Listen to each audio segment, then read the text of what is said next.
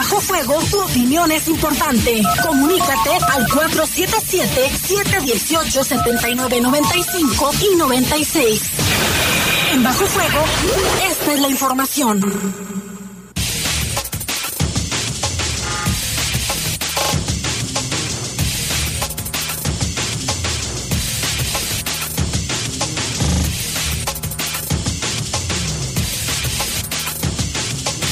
¿Qué tal? Buenas noches, buenas y lluviosas noches casi la mayor parte del día y así seguirá, le tendremos detalles. Les saludamos en esta emisión de Bajo Fuego en este martes, ya martes 10 de octubre del año 2023. Saludamos en control de cabina de noticieros a nuestro compañero Jorge Rodríguez Sabanero. Control Master está Brian Martínez y en los micrófonos les saludamos Guadalupe Atilano, Jaime, muy pero muy buenas tardes, noches, bueno ya noches porque ya es oscuro y bien lo mencionas, el clima está lluvioso, de acuerdo a lo que marca Protección Civil Nacional, Jaime, y querida audiencia, pues es eh, que ya el huracán Lidia tocó eh, tierra eh, a las 5 con 50 minutos de hoy, hoy 10 de octubre, en la localidad de Peñitas, en el municipio de Tomatlán, Jalisco.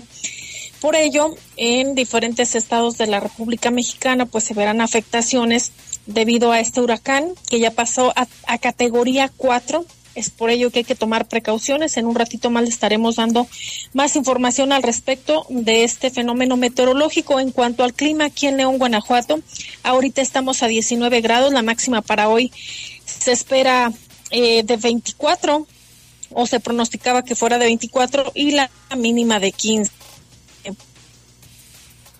a por ciento de probabilidades de lluvia. Aquí marca que ya en algunas zonas del municipio de León está lloviendo y en territorio estatal, de acuerdo a lo que marca Protección Civil estatal, el día de hoy se esperó pues cielo nublado, así como un ambiente frío por la mañana, lluvias matutinas y bancos de niebla en zonas de la región. Y por la tarde hubo un clima un poco templado, cálido y también de Guanajuato. También viento con dirección variable de 10 a 25 kilómetros por hora, con rachas de hasta 60 kilómetros por hora aquí en Guanajuato. De acuerdo con la información también de las unidades municipales de protección civil, durante las últimas 24 horas se, registraron lluvias, Jaime, eh, aunque fueron ligeras en el municipio de Abasolo, Guanajuato, Juventino Rosa, Salvatierra, San Felipe, Villagrán y Yuriria, y lluvias moderadas en Comonfort, Coroneo, León, Moro León, Tarandacuao y Uriangato. Eh, la, la Coordinación Estatal de Protección Civil invita a la población que no se arriesgue. Si tiene alguna emergencia, marque al 911 o bien al 800 714 7911. Así es, Lupita, así está la situación. Vámonos con un avance de las noticias que le tendremos en los próximos minutos. Fíjese que hablando de estos temas que comentabas, Lupita, el huracán Lidia es categoría ya 4. Ya tocó, decías bien, costas del Jalisco esta noche por ello se seguirá lloviendo también en Guanajuato y otros estados. Y también confirma el gobernador de Guanajuato, Diego Sinue Rodríguez Vallejo, que son 19 los guanajuatenses que se encuentran varados en Israel. Ya viene de regreso una familia originaria del municipio de Irapuato que ayer le dimos cuenta en este espacio informativo. Y sentenciaron a 30 años de cárcel a cuatro integrantes de una célula criminal por desaparición de personas. Y dictamina un juez, ya dio a conocer que fueron ya 26 años de prisión los que tendrá que pagar en la cárcel una pareja que mataron a una joven allá en el municipio de Pénjamo. Así es, de esto le tendremos información. Vamos a hacer una breve pausa. Allí llegó nuestro compañero Lalo Tapia a quien saludamos, trae su chamichami por el frío y vamos, en un momento regresamos con él. ¿Está lloviendo? Está, está chida tu chamichami. Vamos a una pausa, regresamos.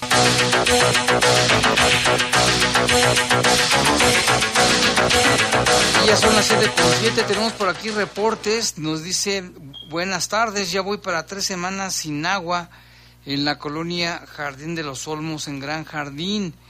Dice, a pesar de que he hecho múltiples reportes, a Zapal no se hace nada, la gente dice que ya está desesperada. Y bueno, pues vámonos con la información, Lupita, precisamente de este tema de el huracán Lidia y también el Max ese ya se alejó, pero pues vámonos con la información que tenemos al respecto. Así es, el Servicio Meteorológico Nacional de la Comisión Nacional del Agua informa que el huracán Lidia alcanzó ya la categoría 4 en la escala de Sarit-Simpson eh, su centro se ubica aproximadamente a 130 kilómetros al sureste del Cabo Corrientes y a 175 kilómetros al sur de Puerto Vallarta, ambas localidades del estado de Jalisco. Tiene vientos máximos sostenidos de 220 kilómetros por hora y rachas de hasta 260 kilómetros por hora y este desplazamiento hacia el este-noreste a 26 kilómetros por hora. Por la circulación de Lidia, se prevé que toque tierra esta noche. Eh, se pronostican lluvias torrenciales en Nayarit, Jalisco, Colima, Michoacán y Guerrero, además de intensas en Sinaloa, en Sinaloa y Durango. Aunque cabe destacar que hace un momento enviaron ya un comunicado por parte de la Coordinación Nacional de Protección Civil donde indicaba que ya había tocado tierra. También habrá precipitaciones muy fuertes en Baja California Sur, Zacatecas, Aguascalientes y Guanajuato. Estas precipitaciones originarán visibilidad reducida, deslaves, encharcamientos o inundaciones, así como incremento en los niveles de ríos y arroyos para que tome por favor usted precaución. Lidia es un es el decimosegundo ciclón con nombre de esta temporada en el Pacífico mexicano, donde también se han formado eh, los fenómenos meteorológicos de nombre Adrián, Beatriz, Calvin, Dora, Eugene o Eugenia, Fernanda, Greg, Hillary, Irwin, Jova y Kenneth. De ellos, el más dañino ha sido Hillary, que en agosto dejó cuatro muertos en los estados de Baja California, Baja California Sur y Sinaloa. El gobierno de México pronosticó la formación de hasta 38 ciclones con nombre en esta temporada de fenómenos meteorológicos 2023. De los cinco, que pueden azotar nuestro país. Hay que mantener de verdad eh, las alertas. Obviamente acá en Guanajuato no se va a sentir igual que en Jalisco o en Ayarit, que es donde está más fuerte este, este huracán categoría 4 de nombre Lidia. Pero sí hay que tomar precauciones ante cualquier emergencia, hay que marcar al 911. Hay que estar muy al pendiente y también aquí en León, hoy en la mañana veíamos cómo iba el río de los Gómez, pues con bastante agua hay encharcamientos, hay eh, este, ¿cómo se dice? pavimento mojado, maneje con precaución. Hemos visto muchas personas que ya sé que traen prisa, o sea, todos traemos prisa, pero primero está la vida, no más vale llegar, más vale tarde que nunca, dice por allí el dicho. Y vámonos con más información en el tema de los de Israel y los guanajuatenses que se encuentran por allá. El gobernador Diego Sinero Rodríguez Vallejo confirmó que se tiene el registro ya de 19 19 guanajuatenses varados en Israel. entre ellos está la familia de Irapuato, papá, mamá, tres niñitos. Y también hay gente de León y de San Francisco. El gobernador explicó que se incluye la familia originaria de Irapuato y señaló que el Estado hará todo lo que sea necesario para que puedan regresar los paisanos que se encuentran en Israel y en otros países como Jordania. Vamos a escuchar esta plática que tuvo el gobernador con nuestros colegas reporteros.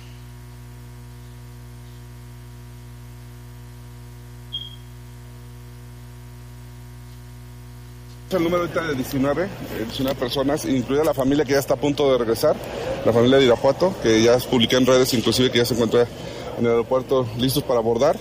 Eh, son los que nos han notificado, los que se han puesto en contacto con nosotros, los que hemos sabido por un familiar, un amigo, por redes sociales.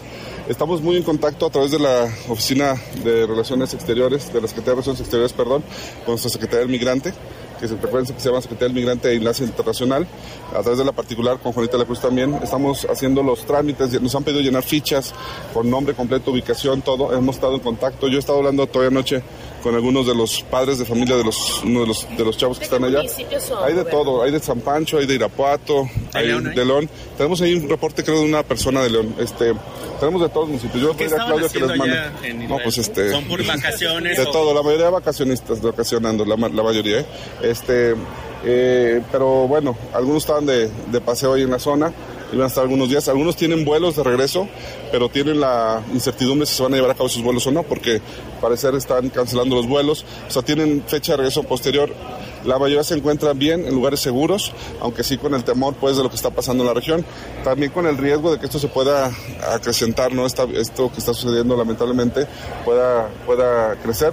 Por eso nosotros la urgencia de, ayudarlos y traerlos, ¿no? Gobernador, ¿sabe que bueno, el gobierno federal mandó un, un este, dos aviones? Este, entonces, eh, bueno, preguntarle, eh, gobernador, la familia de Irapuato decía que ellos no estaban seguros si iban a tener o no este, ya un lugar en estos no, ellos, van, ellos ya van a llegar, ellos pronto van a salir, es la primera familia que va a salir, son ellos. Este, sí, los tenemos en la lista. Ahorita se está definiendo porque el gobierno federal va a haber vuelos de los aviones, son aviones muy grandes de 500 pasajeros, pero también hay vuelos comerciales que van a salir no directo a México. Tenemos, tenemos un caso de una persona que trabaja en el Congreso del Estado inclusive, una SOC que andaba ya eh, y, y logró, logramos que, que él, saló, él hizo su conexión a Canadá y Canadá a México. O sea, sí están saliendo algunos vuelos y estamos ahí coordinando para ver por dónde entran. No son vuelos directos a México, son vuelos a Europa, vuelos a Estados Unidos o Canadá y de regreso. En el caso de un padre y un hijo leoneses, Nosotros lo que les pedimos a todos que, nos busquen, porque nosotros estamos teniendo contacto directo con ellos, nosotros estamos ayudando a llenar las fichas, porque el Relaciones Exteriores nos pide una ficha muy completa, detallada de nombre, persona y todo, que sepan que no vamos a escatimar en, en gastos en gobierno de Guanajuato, en lo que sea necesario para traerlos de regreso, ¿no? Si hay que pagar vuelos, si hay que buscar algunas otras opciones, eh, vamos a hacer todo lo posible para que este, ellos se sientan con el respaldo del gobierno de Guanajuato. Y si nosotros tenemos que hacer el enlace con el gobierno federal adelante. También decirlo, ¿no? Si alguien ya tiene contacto con las relaciones exteriores, con el gobierno federal, lo están ayudando adelante. Hay que, hay que tomar esa oportunidad, pero sí que nomás nos avise para tener bien detallada la lista de los guanajuatenses que están allá. Repito, no, no es fácil porque hay mucha desinformación, ahí se manejan muchas versiones en las redes, este, inclusive hay gente desaparecida que ya se ha reportado pero o gente que es de otros estados, pero que los vinculan con Guanajuato. Estamos haciendo toda esa depuración, pero de ahorita oficialmente 19, incluido la familia de Irapuato que ya está por regresar. ¿Y el traslado, gobernador? ¿Cuándo ustedes prevén que, es que no están todos juntos, es otro tema que hay que decirles. Inclusive hay otros que están en otros países, pero piden ayuda. Hay gente que está en Jordania, pero que están temerosos de que esto pueda salirse de control de la región y que están, y están pidiendo también la ayuda. Entonces, dentro de esos 19, repito, no todos están en Israel, hay unos que están en países vecinos, pero que están preocupados porque la región está pues un poco colapsada, por así decirlo, en temas de, eh, de vuelos y salidas. ¿Y los únicos las autoridades de Israel, gobernador? Sí, nosotros, de hecho, afortunadamente Alejandro Fermés estuvo aquí la embajadora de Israel, hicimos un buen, una relación, buen contacto y también con ella nos estamos apoyando con la comunidad eh, judía también para ver de qué manera podemos hacer los traslados, ¿no? Hay muy buena disposición, la verdad, sinceramente, y también hay buena relación con el gobierno federal. Este, nos están ayudando mucho en el tema de relaciones exteriores. Estamos ahorita en contacto. Eh, no, no, es, no es tan rápida la salida como muchos quisieran, pero se va a dar la salida, tiene que ser segura y vamos a garantizar que vuelvan todos aquí a Bueno, yo, yo espero que las próximas 48 horas esté llegando los primeros, la familia. ¿Cuántos menores hay de edad, niños? mira, no traigo el dato, pero te paso el dato. Le pido que te pase la lista completa con nombres y edades. Los únicos que han salido entonces son los, la familia de Irapuato. Está por volar, está ya en el aeropuerto y están por volar en las próximas horas. Una familia completa, sí. Hay así con niños, papás, sí. ¿Se ha tenido contacto con mamás e hijos ahí? Sí, con ellos sí. Yo ayer hablé con uno de los padres de uno de los hijos que está allá y su esposa está allá. Hablé con, con ellos y este y le garanticé que íbamos a estar al pendiente, estaba preocupado. Eh, su familia tiene vuelo en 10 días, pero dicen ya no queremos estar aquí. ¿Estudiantes Este, digo, había unos que ya regresaron a Canadá. Este, es que ya de estos 19, antes ya regresaron otros, ¿eh? Sí alcanzaron a salir otros, porque cuando empezó el ataque todavía estaban despegando vuelos y hubo gente que fue corriendo al aeropuerto y tomó vuelos y volaron vía Canadá.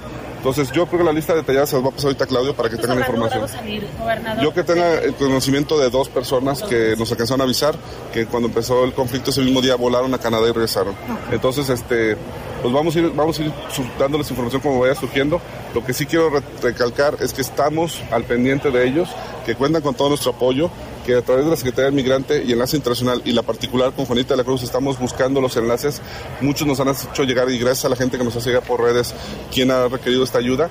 Y no los vamos no vamos a escatimar en gastos ni en recursos para traerlos de vuelta a No tenemos reporte todavía de eso, ningún reporte de lesionado o víctima guanajuatense en estos primeros ataques y este y repito, seguimos recabando información, día a día nos llega información de todos ¿La lados. ¿La cifra podría aumentar, gobernador? De entrada son 19 y así la dejaremos en 19 porque son los que nos han contactado o hemos contactado a través de redes, a través de los diferentes mecanismos con los familiares, ¿no? Que tenemos ya contacto con ellos. Oye, gobernador, de las personas varadas No, no, no vamos a dejar a nadie atrás, eso sí lo, garantizo.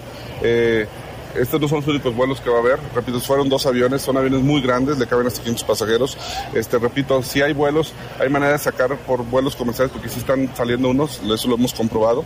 Este, con las personas que lograron salir, nada más que no, no, no, no sabemos todavía en qué aeropuerto están saliendo. Recuerden que pues, Israel, la zona de Gaza está al sur, pero todo el norte está eh, Tel Aviv, más al norte Haifa, donde pueden estar saliendo algunos en barco, en vuelos, hay muchas formas y eso es lo que estamos revisando, ¿no?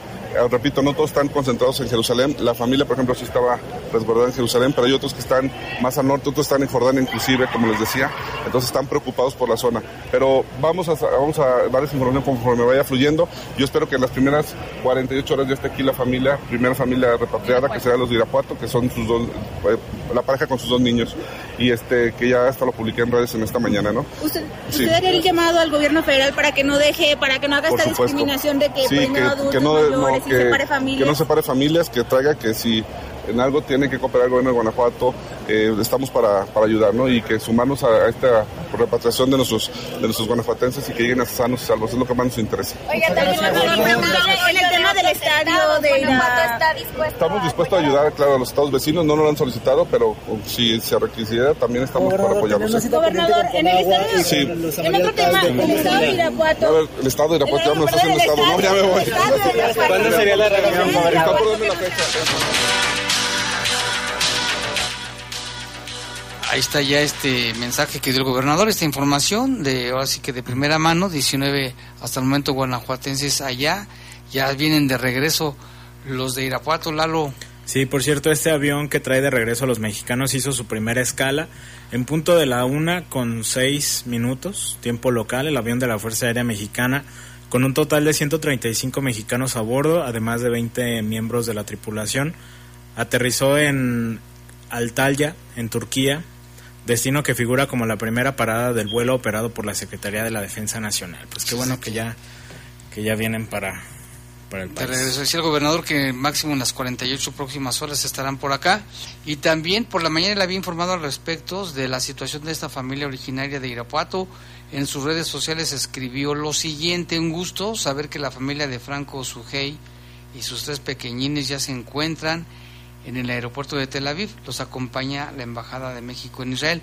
Esto fue previo al vuelo que ya, ya vienen en el vuelo, donde ya hizo, decíamos, Lalo, su primera escala en Turquía. Y vámonos con más información, Lupita, de ejecuciones. Sí, frente a un balneario en la comunidad Los Jacales fue asesinado un hombre de quien hasta ahora no se ha confirmado su identidad. Los reportes sobre este hecho se realizaron cerca de las 6.30 de la mañana del martes, donde se mencionó que había una persona lesionada fue en las calles Roble y Nogal frente al balneario Los Abuelos. De inmediato se movilizaron las autoridades y paramédicos al lugar de los hechos y confirmaron la muerte de este hombre que aparentemente tenía alrededor de 35 años. Era muy joven. Esto obviamente no ha sido confirmado por la autoridad. Sin embargo, el fallecido hasta ahora permanece sin ser identificado. Vestía como característica un pantalón de mezclilla, tenis color blanco y una sudadera negra. Aunque no fue confirmado por alguna autoridad, se presume que presentaba lesiones producidas por arma de fuego y sobre los responsables y la mecánica de la agresión aún no se sabe nada. Y hubo otro más, Lalo, ahí en la ampliación San Francisco. Sí, este fue... De que le comentamos desde hoy en la mañana. Sí, este fue una persona que resultó lesionada, un hombre de 28 años que fue agredido a balazos. Esto la noche de ayer en la colonia, como mencionas Jaime, en la ampliación San Francisco. Su estado de salud se reportó delicado. Esto ocurrió poco antes de la medianoche en la calle Fray Román y Fray Sabatino. De acuerdo con las primeras versiones sobre la agresión, una mecánica que ya ha sido pues bastante común, dos personas en una motocicleta, también acompañados de otros hombres en una camioneta. Ambos vehículos de color blanco fueron los responsables de dispararle. Después de las detonaciones, los vecinos llamaron al 911 y los responsables pues lograron huir antes de que llegaran las autoridades. El lesionado fue identificado como Jonathan Isaí de 28 años, que fue atendido y posteriormente llevado a un hospital donde se había reportado delicado de salud. Como en la inmensa mayoría de los casos, pues el motivo de la agresión está siendo investigado por las autoridades. No se sabe exactamente el porqué de esta agresión en contra de este hombre de 28 años ahí en la ampliación San Francisco. Y también un caso de un ejecutado en Santa Clara, dentro de una casa, es el, caso que comentábamos también, Lalo, en la colonia Santa Clara un hombre fue asesinado a balazos por un par de personas en una motocicleta. Los responsables lograron huir antes de que llegaran las autoridades al lugar de los hechos. El crimen fue reportado por vecinos de la calle San Fulgencio y Santa Lucía pasadas de las 10 de la noche de ayer. Presuntamente los dos hombres que iban en una moto llegaron al domicilio y cuando les abrieron la víctima comenzaron a disparar. Después de la agresión llegaron policías y paramédicos quienes certificaron la muerte de quien fuera identificado como José Luis. Hasta el momento también se desconoce el motivo y a pesar de operativos pues no hubo detenidos. Y esta situación, este vamos sorprende también es muy común ya, ¿no, Lalo? Sí, bastante común el asunto de que tocan a la puerta y comienzan a disparar justo cuando las víctimas les, les abren. Esa es una y la otra es que pues entran a la fuerza. También se ha reportado en algunas ocasiones. Y hasta ahorita son eh, 24 los asesinatos que se han registrado durante este mes. Pues, 24 y estamos a... A día 10. A 10. Sigue pues prácticamente el promedio que hemos mencionado en varias ocasiones. Entonces, cuídese mucho, no abre la puerta así nada más y, refuerce la puerta. Sí, hay que tener precaución, digo, eh, no porque esté relacionado a algún tema de consumo o venta de drogas, que es lo que ha dicho en muchas ocasiones la Secretaría, que es lo más común por este tipo de agresiones, pero también ha habido casos, recuerdas uno muy sonado, Jaime, donde se hablaba de que hubo equivocaciones, que, que fue en Silao, si no mal recuerdo. Y aquí en León ha habido también de que se equivocan de dirección. Si, por ejemplo, es calle Roca A y calle Roca B, y donde está el objetivo es en el A y estos se meten al B. Sí, ha pasado. Mucho cuidado también con, esos, con eso, con todo lo que está sucediendo. Y un lesionado en Cañada del Real, Lupita. Sí, Jaime Lalo fue un hombre de 63 años que resultó agredido a balazos por un par de hombres que volcaron el vehículo en el que huían en la colonia Cañada del Real. La agresión fue poco antes de las 10 de la noche de ayer en una de las torres del departamento de son unas torres de departamentos que están ubicadas en el Boulevard Cañada de las Flores.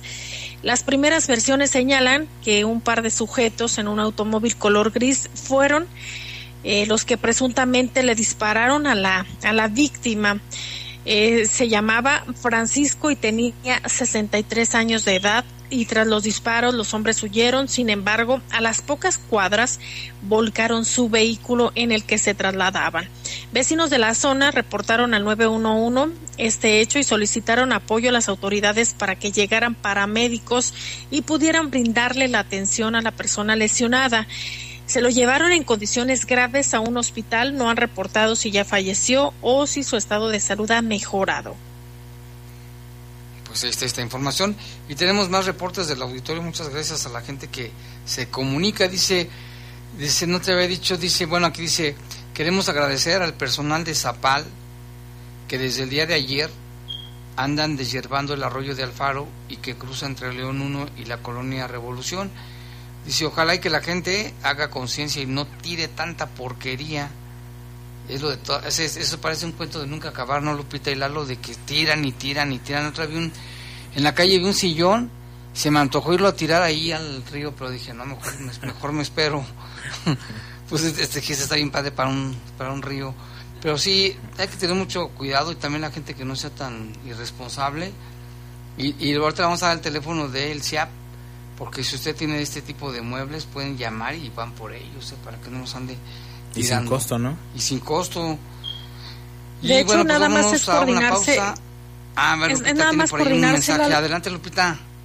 Sí, les decía que nada más es, es cuestión de que se coordinen con el comité de colonos, es decir, ahí en, en la zona en la que usted viva para que puedan acudir directamente los del CIAP y aprovechar si más vecinos tienen algunos cacharros, pues que de una vez la camioneta se los lleve Jaime. Y tú mencionabas sobre el teléfono, eh, pueden comunicarse al 477-194-2600.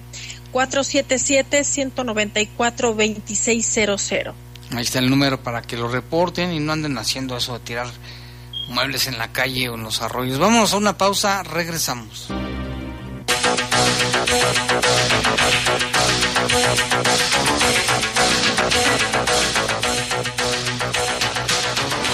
...7.31, vámonos con algunos reportes que tenemos bastantes. Aquí nos llaman, nos dice buenas y lluviosas noches a todo el equipo parece zona de guerra León, dice, hay mucho zancudo que ojalá vayan a fumigar las camionetas del dengue al canal de la Sardeneta en la colonia La Selva, pues por eso se llama La Selva, ¿verdad?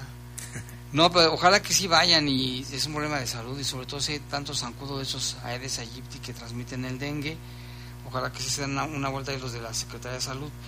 Buenas noches, dice, ¿puedo hacer reportes a este número? Sí, por supuesto, mándenos su reporte. Don Pablo dice, Lupita Jaime Lalo, buenas noches. Como siempre, dice, el gobierno se aprovecha al momento según ayudando a las personas que están en Israel. Todo muy bien, pero el Estado sumido en las masacres, asesinatos, siendo por lo regular el primer lugar en todo lo malo que se pueden imaginar. Dice, saludos de Pablo de las mandarinas.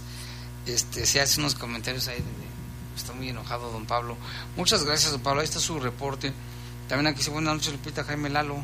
Lupita, Jaime y Lalo, Lupita, Jaime y Lalo. Si no reneguemos por el huracán, antes bien demos gracias a Dios porque estas son las últimas lluvias que Dios nos manda para que no nos cargue el payaso hasta las próximas lluvias es que llegan de tan de tan de tan mal que tenemos al planeta. Dijo, dijo otra palabra que no puedo decir. Así que no se estén quejando de la lluvia, por favor. No, no nos quejamos, está bien. Lo malo es que ya hay muertos ahí en, en Guerrero y hay como tres personas que murieron, fueron arrastradas por una corriente y también hay emergencia en, en Acapulco, en Puerto Vallarta, en Nayarit y hay mucha destrucción también de caminos, de puentes. Digo, está bien que el agua siempre es mejor, pero no, no, no, no decimos que no nos quejamos de la lluvia. Aquí se Jaime Lupita, todo el equipo, buenas noches, un gusto escucharlos aquí como todos los días en San Juan de Abajo. Un saludo a toda la gente de ahí, de San Juan de Abajo, les mandamos un verdadero saludo porque sí mucha gente nos, nos escucha. Y Lupita, tenemos información de la Fiscalía.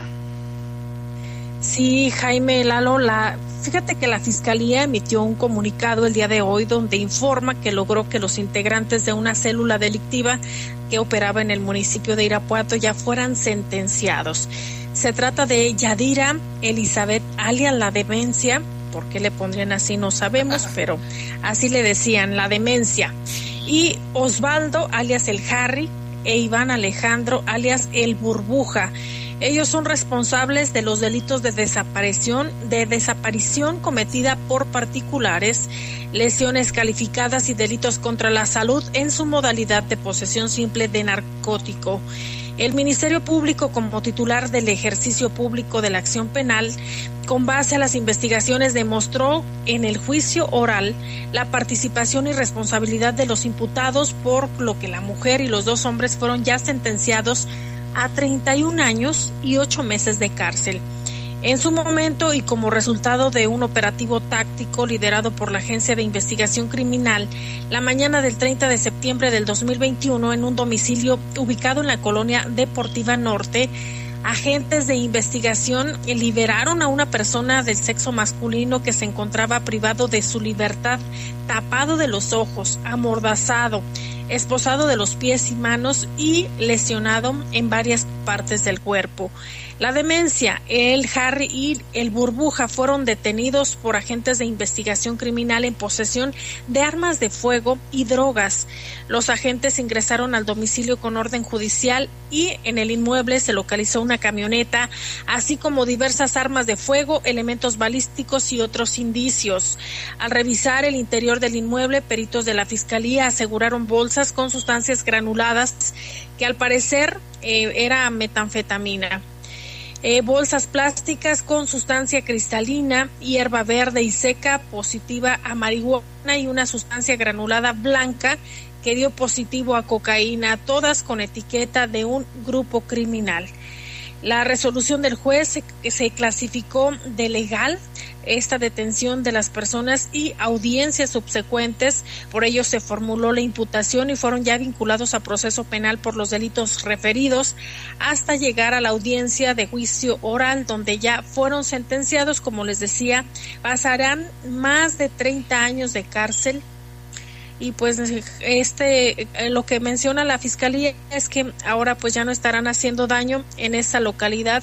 Eh, cooperaban en el municipio de Irapuato Así es, y en otra información también de la Fiscalía, un hombre que condujo una motocicleta y la mujer que asesinó a Celina al interior de su negocio de tortillas en San Fermín, en la zona centro de Pénjamo, pues estos también ya fueron sentenciados, les dieron 26 años de cárcel. La Fiscalía obtuvo en el juicio la sentencia de cárcel para los primos Jocelyn, Virginia de 23 años y su primito César Ricardo de 30 quienes el día 18 de agosto del 2021 llegaron a bordo de una moto hasta el domicilio de la víctima en, en la colonia San Fermín de esta ciudad para quitarle la vida con disparos de arma de fuego a Celina de 46 años. El fiscal acreditó ante un juez que aproximadamente a las 2.45 la víctima se encontraba atendiendo su, su tortillería en compañía de un niño y otra mujer cuando escucharon el ruido de una moto que llegó al lugar y esta moto era conducida por César Ricardo. Luego observaron a Jocelyn cuando se bajó y disparó al menos cuatro veces contra la víctima, provocando su muerte en el lugar. Así de que van a 23, 26 años de cárcel cada uno. Bueno, algo es algo.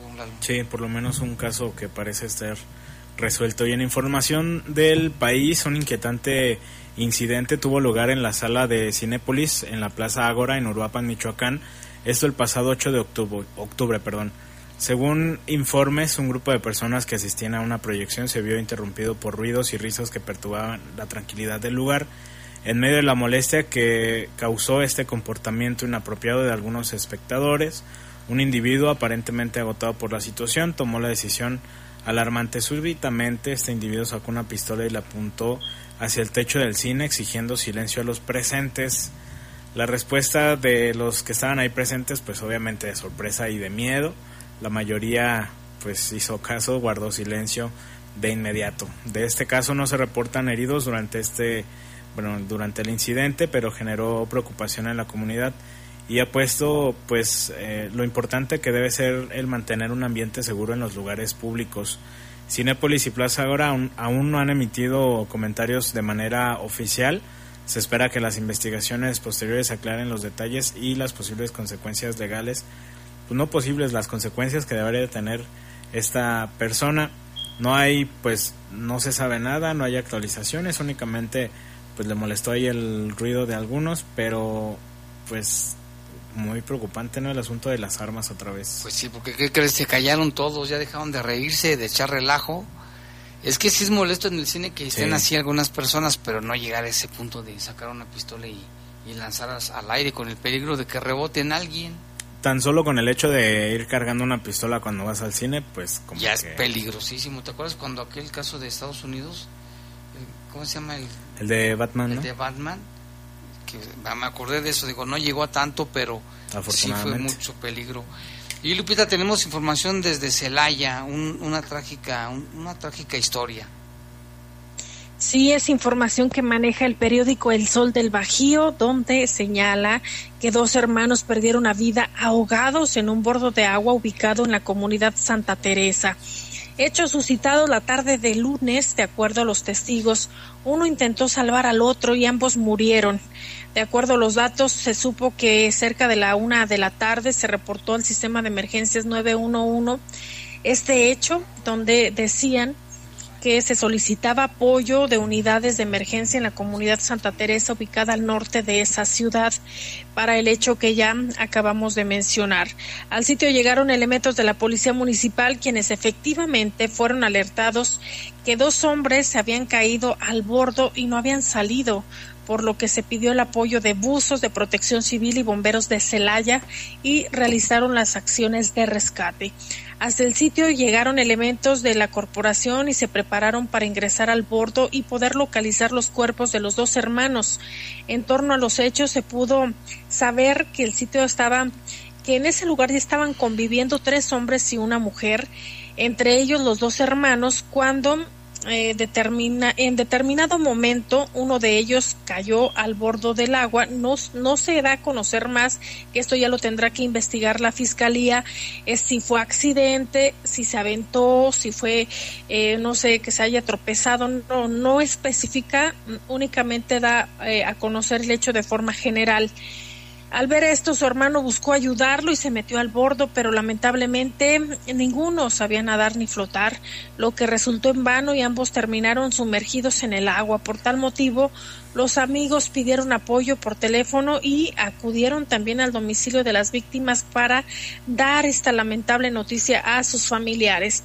Fue ahí que llegaron sus seres queridos y en el camino solicitaron el apoyo de los cuerpos de emergencia.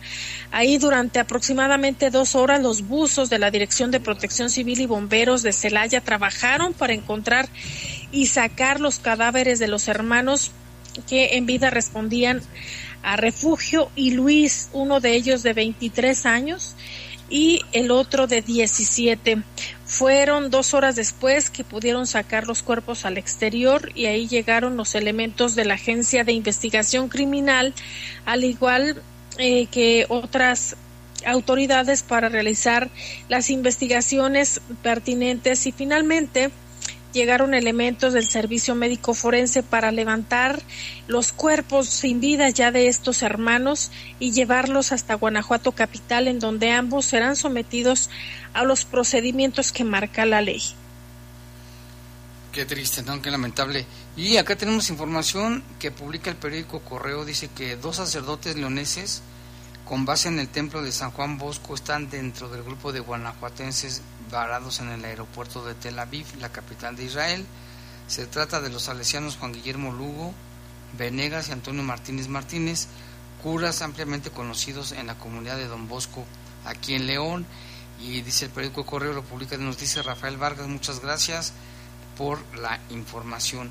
También el Trocas nos dice que también existe este número de aseo público, es un WhatsApp, es un WhatsApp, pero te atienden vía WhatsApp, tienes que marcar Pones tu reporte, te regresan el número de folio y te visitan en persona. El número es, ahí le va, mire, 477 496 7550 477 496 7550. Dice que se atienden entonces para que no ande tirando ahí su sillón, su lavadora, su perrito muerto, su, su, su ropero, llámeles 477 496 7550 50. Y vámonos con otro tema, fíjese que estamos en octubre y seguimos con el mes del testamento. Bueno, es un programa federal que se aplica en todos los estados. Sobre este tema platicamos con el director del Registro Público de la Propiedad, José Francisco Guido Zamora, donde habla de la importancia y la necesidad de hacer un testamento, que no significa que si tú haces un testamento es que te vas a morir. Pero aquí de este programa, lo, lo benéfico del programa es que está a precios muy accesibles para que aproveche. Vamos a escuchar la entrevista. España originalmente es septiembre, mes del testamento. Hoy en día es septiembre y octubre, atendiendo a las situaciones culturales que tenemos de postergar un poquito las situaciones y va muy amarrado de la mano con esto que menciona. Si hago mi testamento, me voy a morir. No, no es que te vayas a morir, sino que tienes eh, presente la idea de que algún día va a llegar a pasar, ¿no? Y como que tratas de postergarlo. Lo cierto es que si analizamos los números, estamos en la vigésima edición de esta campaña de septiembre mes del testamento, ya pasaron 20 años, ciertamente ha permeado mucho, pero aún falta, ¿no? El 2021 tuvimos alrededor, en estos dos meses de septiembre y octubre, alrededor de 11.883 testamentos. En el 2022 tuvimos 11.122. Ahorita llevamos aproximadamente como 5.200 testamentos más o menos. Falta el tramo fuerte, digamos, lo que resta de la campaña. Y es una, una campaña muy benéfica porque te reduce costos, este, está muy focalizada a lo que es eh, septiembre, mes del testamento. Entonces se agilizan muchas cosas. ¿Y los notarios, licenciados, qué tal su participación? ¿Sigue siendo igual de entusiasta? Sí, evidentemente que sí, los notarios siguen participando. Tan es así que los costos en esta eh, vigésima edición son exactamente los mismos que el año pasado.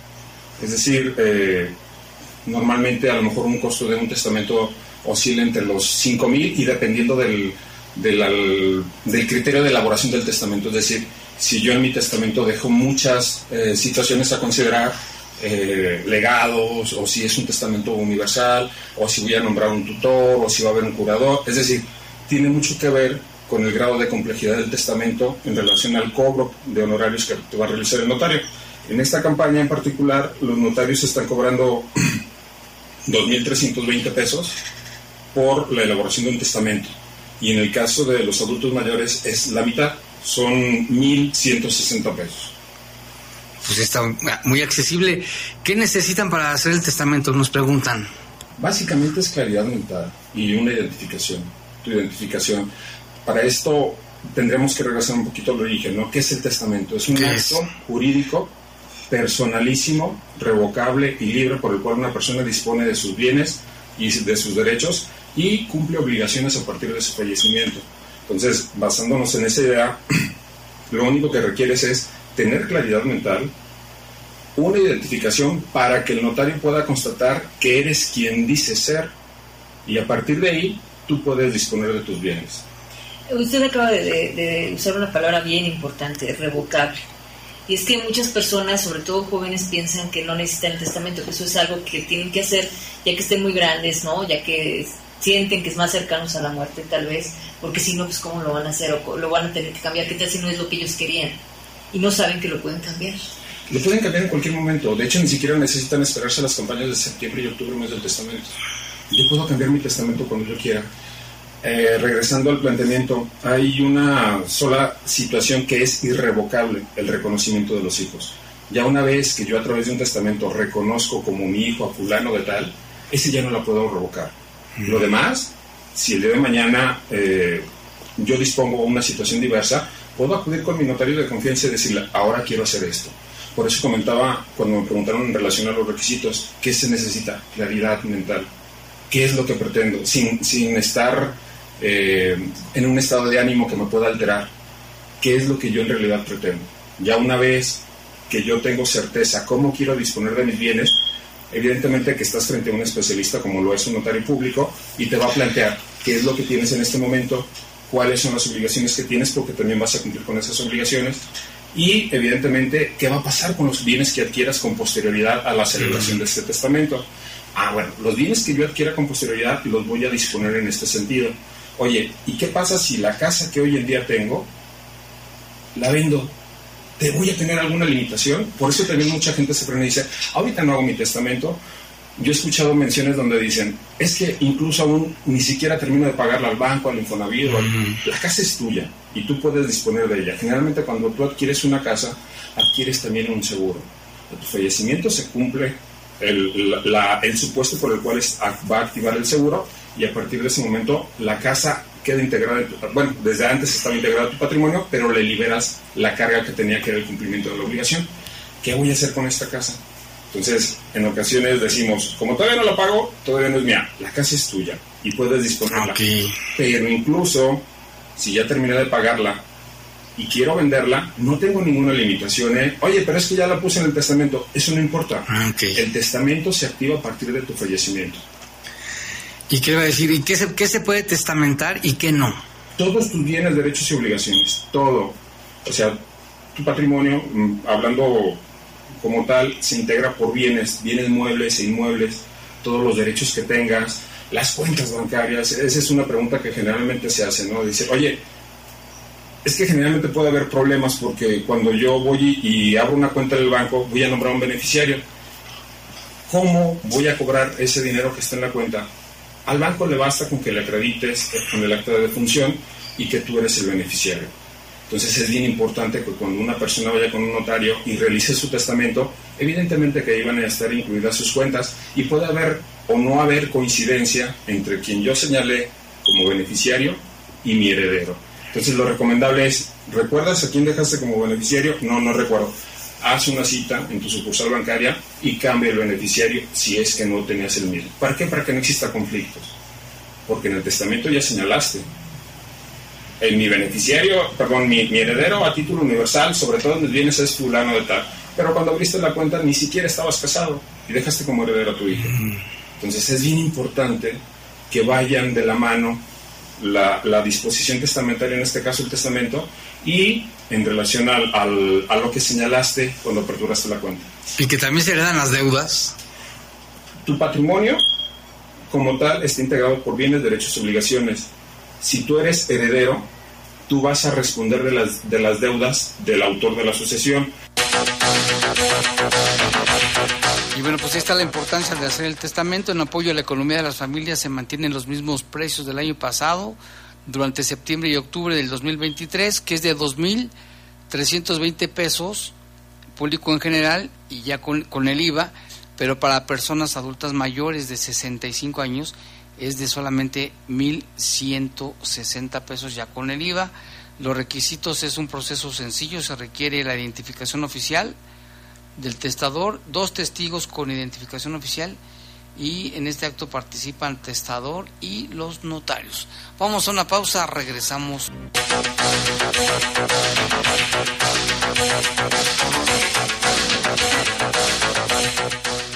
Bueno, en más información, la actual legislatura local ha aprobado importantes reformas al Código Penal, entre estas mayores penas a delitos contra la mujer. Sobre esto platicamos hoy en el estudio con la diputada Cristina Márquez y esto fue lo que comentó.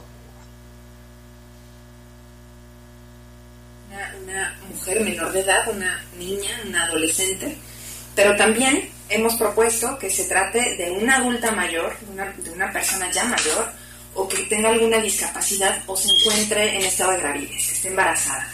Esto por, por todo lo que implica, por, por, precisamente el grado de vulnerabilidad en el que se encuentra y que estas razones de género eh, que pueden venir en escalada de, una violencia previa, pues pueden terminar en el lamentable y gravísimo hecho de arrancarle la vida a una mujer. Entonces, es, eh, establecer estas sanciones y ajustarnos a algunos estándares internacionales para poder dar, como les decía yo, una mejor herramienta de trabajo a las autoridades encargadas de la aplicación. Eh, por otro lado, el tema de, eh, de la revisión integral que hicimos al código nos llevó a presentar una iniciativa que toca la proporcionalidad de la pena. Ya hemos platicado un poco de que debe ser en la, en la medida en la que dañe el bien jurídico tutelado, la vida, la salud, el patrimonio, en esa medida debe ser el castigo y nuestro tope máximo, el, máximo valor jurídico que protegemos o que el Estado debe proteger es el de la vida. En ese sentido, pues precisamente el feminicidio es la pena más alta, el homicidio, porque estamos cuidando, protegiendo la vida y al momento que se trata de un asesinato, pues la sanción debe ser la más alta. Y de ahí partimos y entonces hacemos todo este estudio para hacer un ajuste y se tocan de manera muy particular todos los delitos sexuales. Así particularmente nos dimos cuenta que estaban desfasados respecto, por ejemplo, de delitos que trastocan el patrimonio, ¿no? El robo de ganado, el robo a casa habitación, robo calificado y todas estas que sí son muy graves, pero cuando se trata de una agresión física, directa, a una, eh, mayoritariamente a mujeres y niñas, pero también a niños y hombres, eh, como lo es una violación, como es un abuso sexual, eh, y, que tienen a lo largo de su vida también graves afectaciones, pues tiene que haber una sanción mucho mayor. Entonces nos dimos a la tarea de proponer esta, esta, estos ajustes en, las penas para que no estuvieran desfasados, para que sean proporcionales y cumplamos con un principio constitucional. Y a la par modificamos o proponemos la modificación también del delito de lesiones y algunos ajustes a estos mismos eh, delitos que, les comentaba yo que tienen que ver con eh, eh, agresiones sexuales principalmente, para que, reitero, tengan una mejor herramienta de trabajo las autoridades encargadas de investigar, de juzgar y de sancionar a, a los criminales que tanto lastiman a las personas, a las familias y a nuestra sociedad. Y bueno, por aquí tenemos reportes, ¿no, Lalo? Por ahí tienes un reporte. Sí, fíjate que nos mandaron que en algunos salones de la Universidad EPCA, que está ahí en San Miguel, encontraron chinches. Otra vez el asunto de las chinches. Canijas, chinches. Ya dijo el, el doctor Macías que con calor, con vapor y calor es lo, mejor porque dice que con los insecticidas ya se hicieron resistentes las canijas chinches. Ya generaron resistencia. Y que no son peligrosas, no transmiten ninguna enfermedad. Las, de, las chinches de cama las otras besuconas que son, son de la misma familia, esas sí son un poco peligrosas, pero estas no. Entonces busque la manera con vapor de agua, pero ¿cómo, ¿de dónde sale ese vapor para combatirlas? Mm, no sé. Pues tendría que... una secadora de pelo pudiera. O alguna plancha de vapor, ¿no? Alguna plancha de vapor. Pero bueno, sí, tengan cuidado. Sí, ojalá que tomen cartas en el asunto los de la escuela. Ojalá. Para que no para que no se propaguen. Y tenemos también informa bueno, los saldo preliminar de una agresión a balazos en la calle Jorge Negrete y Hombres Ilustres en la colonia San Marcos. Se hablaba, Jaime, al inicio de por lo menos cinco personas lesionadas. Tiene, bueno, mm, de manera preliminar se dice que uno falleció, pero todavía no lo, no lo tenemos confirmado. Esto fue apenas hace unos minutos. Tres heridos y un muerto. ¿eh? Hasta el momento